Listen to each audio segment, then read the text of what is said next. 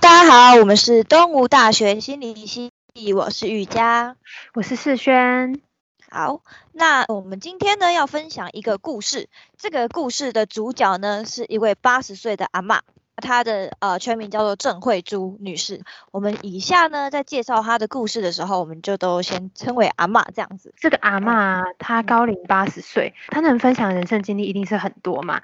而且八十岁哇，这整个年大概是我们的四倍吧，一定是很扎实，用时间累积下来的一些体悟。没错没错，所以我们今天呢，除了会介绍这位厉害的阿嬷之外，我们也会用一些行为改变技术这个比较专业的角度来。看待这个阿妈她成功的经验，我们这样讲可能有些人会听不懂什么是行为改变技术。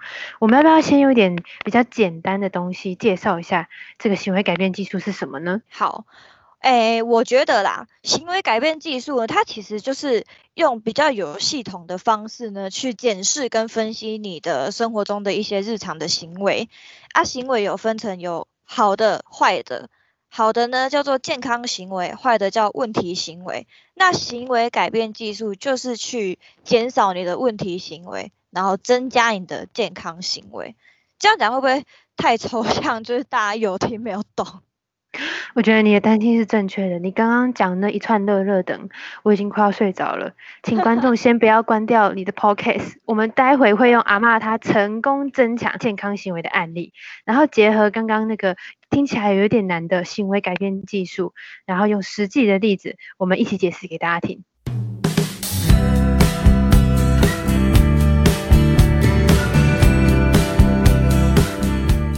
那在用行为改变技术来分析之前，我们先简单的介绍一下这位阿嬷的背景。OK，好，这位阿嬷呢，她在纺织的领域上面有很高的成就，就纺织等于是她整个人生历练出来的专长这样子。她在呃几乎整个人生就是花。非常多时间去耕耘，然后一点一滴去累积他在纺织这个领域上的成就，这样真的这不简单啊！十三岁的时候我们在做什么？我们可能还在念书，但是阿嬷在十三岁的时候，她已经开始接触纺织，然后就这样一路织织织织织，知道。知道我不知道几岁是几岁，就是反正就知道老就对了。但是他为什么要从十三岁就开始去做纺织？就是我们可以来推算一下，他现在八十岁，然后他年轻的时候呢，差不多六十年前，六十年前在那个社会呢，呃，那个年代的社会，其实重男轻女就是非常的根深蒂固。所以在六十年前的一个年轻女性，她是没有办法去读什么中学、小学。她小学毕业之后呢，她就到那个纺织厂，然后去学习怎么做纺织。她当时啊，就是跟一个老师去学学学学，差不多四个月的时候，她就进入了星光纺织厂。那后来他们有班上有办一个比赛，就是秀围斗比赛，那她也就是顺利拿到第一名这样。没错，而且她后来有自己去找老师，等于是自己去更深造。学习手工艺的服装，那学完一个月之后，他的老师就跟他说：“啊，你第二个学费不用缴了啦，因为客人很满意他的作品。”他就直接把那个阿妈抓到店里来帮忙，然后边学边做。我们是打工换数，他有点像是打工换经验的概念。但是呢，阿妈她其实她有回去接家里的那个店面，然后他是学三个月就完全上手，直接管理。三个月是什么概念呢？跟各位讲啊。一般呢，你去学学习管理一间店面，差不多要半年起跳才能能够了解整个店面的运作。那阿妈她是花了三个月，她就三个月，她就直接接家里的店面，就开外挂哎。她听起来就是一个很有实力的空降部队。从刚刚听到现在，你看他学不久就直接拿班上第一名，然后跟老师学习一个月，直接晋升助手。学三个月，老板娘的技能全部学会，全部 get。我的天，哇，哎，这边我讲个老实话，那天采访啊，其实我是没有讲出来，但是我自己内心觉得，他除了自己学习能力超强之外，我觉得他其实心理素质也要超好超好，他才能够去应对那个时候时代的大环境。我觉得根本就是超强。阿妈她自己有说啦，她知道自己的天分不错。然后他也知道自己蛮聪明的，但是他一直在跟我们强调的是，努力踏实，还有持之以恒的态度，这是他八十年累积下来他觉得最重要的东西。所以阿妈就是一个努力的天才。真的就是很多事情，尤其是专业领域这种东西，真的是要靠努力跟坚持。如果我们就是那个年代人，阿妈她有天分又愿意去做，我们根本就是连她的车尾灯都看不到。但是虽然这样听起来啊，阿妈感觉就是人生开外挂，然后就是一路冲一路冲，就是龟兔赛跑里面的兔子。但是 好像。其实有天分的人呐，有时候会在生命里遇到一些比较艰难的挑战，像是阿妈当时她的丈夫啊跟别人合伙开店，但是后来合伙人因为生意失败，所以演变到最后是阿妈她自己要一个人扛起这些债务，然后还要自己单独抚养三个孩子长大。嗯，其实当时啊，她在。受访的时候，他其实讲这段经历，他是很轻描淡写的在讲。但是我我自己觉得，要呃一个很大的事、重大的事件，然后要能够轻描淡写的这样子讲过去，其实要花很长的时间去经历，然后再慢慢的沉淀完，才会有办法，就是非常呃用呃很坦然的态度来讲出整个故事。所以说。我们就可以想见，他当时在那样的情况下扛债，然后要一个人抚养三个小孩子，就是一个非常漫长又辛苦的一大段时间。那他一个女强人也是这样子咬牙撑下来了。那现在他的小孩也都在国外有自己的生活啊，也都过得不错。其实，呃，我自己看起来会觉得他的整个人生是否极泰来的。这段期间，我觉得很。很好显示，他有一个一技之长，可以把他整个支撑起来，算是一个心灵的支柱，同时也是经济上面的支柱吧。就是有一点像日本职人精神的那种感觉。我也觉得职人精神蛮适合形容他的。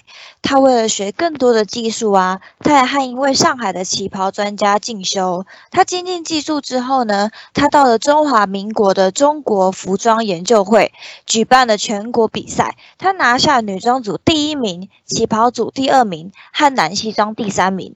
所以啊，我觉得有一个词比职人精神更适合形容他。真假有什么比职人精神更适合的？就是他根本就是一个斜杠阿妈哦，斜杠阿妈可以，也是斜杠青年的。你是说他后来因为视力问题，所以所以开始投入到种植这个领域吗？他斜杠这个 part？对对对，他真的是超斜杠。我跟你说，他有在做那个食疗，食疗呢就是食物的食，疗愈的疗。他在食疗这个部分也是他的第二专长。哦，我知道在采访的时候，他那时候有传很多照片在群组跟我们分享他家里面那个顶楼的空中菜园。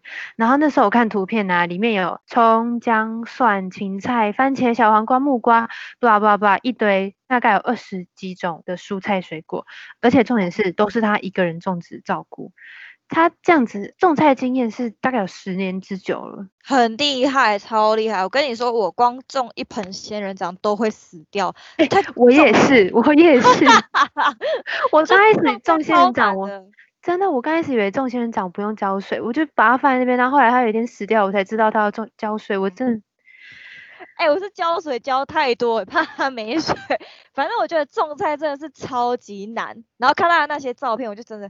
哦，真是 respect，而且尤其是他还讲说，他每天就三四点，三四点呢，我们可能才要睡觉而已，大概三四点就起床，然后去照顾他的菜园。一天他说至少花五个小时去照顾，是至少五个小时，哎，天呐，五个小时，我觉得五个小时听起来很不合理，也合理啦，因为二十几种菜，哎，你要每天就是把他们照顾的健健康康，一定是投入不不少时间。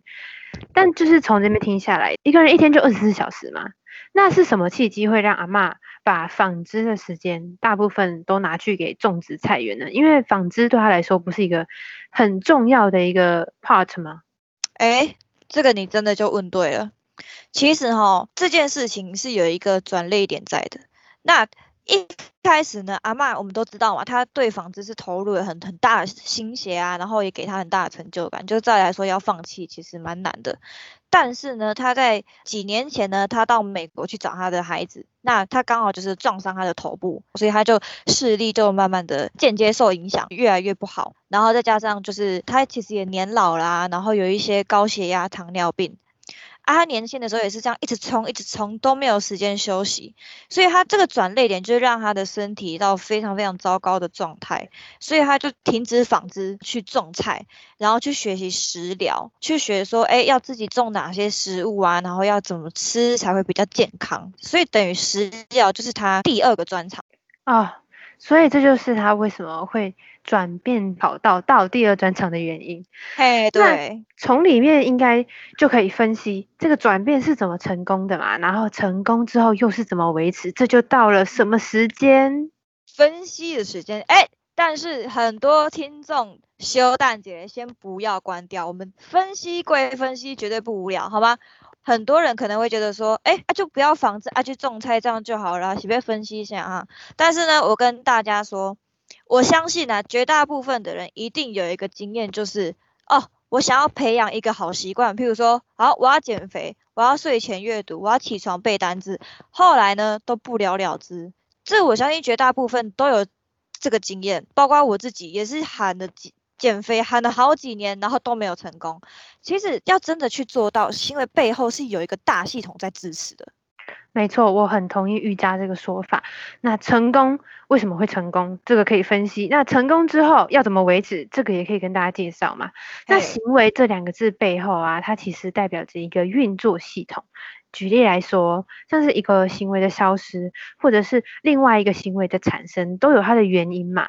那我们在行为改变里面呢，会把这些原因称为前世。前世就是前面的前事情的事，安呢？对对对，在阿妈的整个例子里面来看呢，纺织这个行为变小的前世，是因为撞到头导致视力变差；种植菜园的前世呢，是邻居刚好委托阿妈一起种植，让阿妈有一个就近的空间可以种菜。加上啊，孩子长大还有比较少的纺织，所以有了时间，另外自照顾自己的健康的动机也很强烈。简单来说呢，这里的前世就是身边对种菜这个良好的行为有利的因素。那我们用自己的例子来说说看，你最近啊有没有什么想要培养的习惯呢？我想要培养的习惯好多，尤其是在这个疫情，觉得好像可以改的东西很多。我现在想一个，嘿，我有一个一直想要改掉的问题，就是在居家防疫这段时间啊，越来越干扰我，就是。我做正事的时候，或者是做正事之前，我都会忍不住一直想划手机。然后我现在划手机的时间，你知道 iPhone 有那个时间报告吗？嘿嘿，对对对，它在居家防疫的时候直线攀升。然后我在家还要用行动电源的那种，就是我觉得我已经手机成瘾，超扯，在家还用行动 电源。哎，我真的是跟你讲，这我完全可以理解，因为我我防疫在家，我也是几乎就是。没没有做事的时候，就是躺着一直划手机，划手机啊。那所以现在我们这么有共鸣，我们来看针对划手机这件事情，怎么样用前世来改变？哦，前世就是用有利于自己目标的因素嘛，就是帮自己建造一个比较良好的情境嘛。那我想一下，我在家划手机，是因为我手机都不离身。他只要离开，我就没什么安全感。那我觉得呢，我可以在做正事之前，把我的手机放离我远一点的地方，就是不要让我那么容易看到它，或者是一直被讯息打断。我觉得这可以算是我的一个前世。那我我听说另外一个前世也蛮有效的，但是我自己是还没有做过啦。就是会在在那个书桌前面，在你开始做事情之前，你贴一张纸条贴在你的书桌前面，你可以写说。三十分钟不看手机，或者是什么什么之类的励志标语，然后贴在前面，然后不断提醒自己。那这可能也算是一种前世嘛？对，iPhone 有一个 App 蛮好用，你知道种树的那个吗？就是你会控制你的手机只能在种树的那个页面，然后你只要一跳开，你的树就会死掉。哦，有，我有知道，我有我有玩过。对对对，我觉得这也是一个蛮蛮好的，有对目标有利的前示。我们在想要达成任何目标，或者是我们养成任何习惯，其实我们都要先去想说，什么事情是有利的前事，去可以增加你的动机，这样子会对你呃培养习惯是会比较好的。嗯，增加你的动机，然后排除一些环境的诱惑，这其实都是在营造自己的前世嘛。那我突然想到，仪式感它的概念是不是就是这么一回事，让自己进入某一种状态？那你仪式感都会做些什么事？仪式感，譬如说，因为我是一个很就是洗澡很拖拖拉拉的人，但是我会。点那个香氛蜡烛，譬如说，我会觉得，哎，我点的蜡烛了，我就要去洗澡，出来我就会闻到房间很香。这个时候就是我只要提早去点蜡烛，那我就会提早洗澡。我自己觉得这是一个呃蛮成功的一个经验，这样子。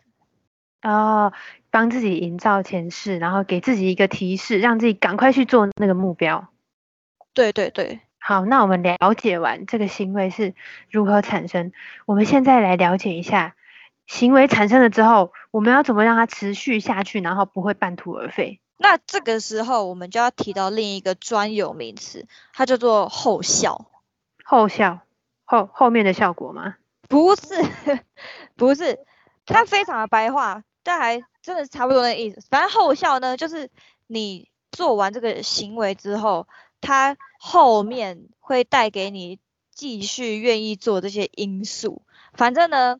我来解析给你听。以阿妈这个例子，她的正增强就是增强她的健康行为的因素。第一个，他心理上会比较安心，因为都是他自己种的，他自己吃，他会对于他的饮食非常的放心。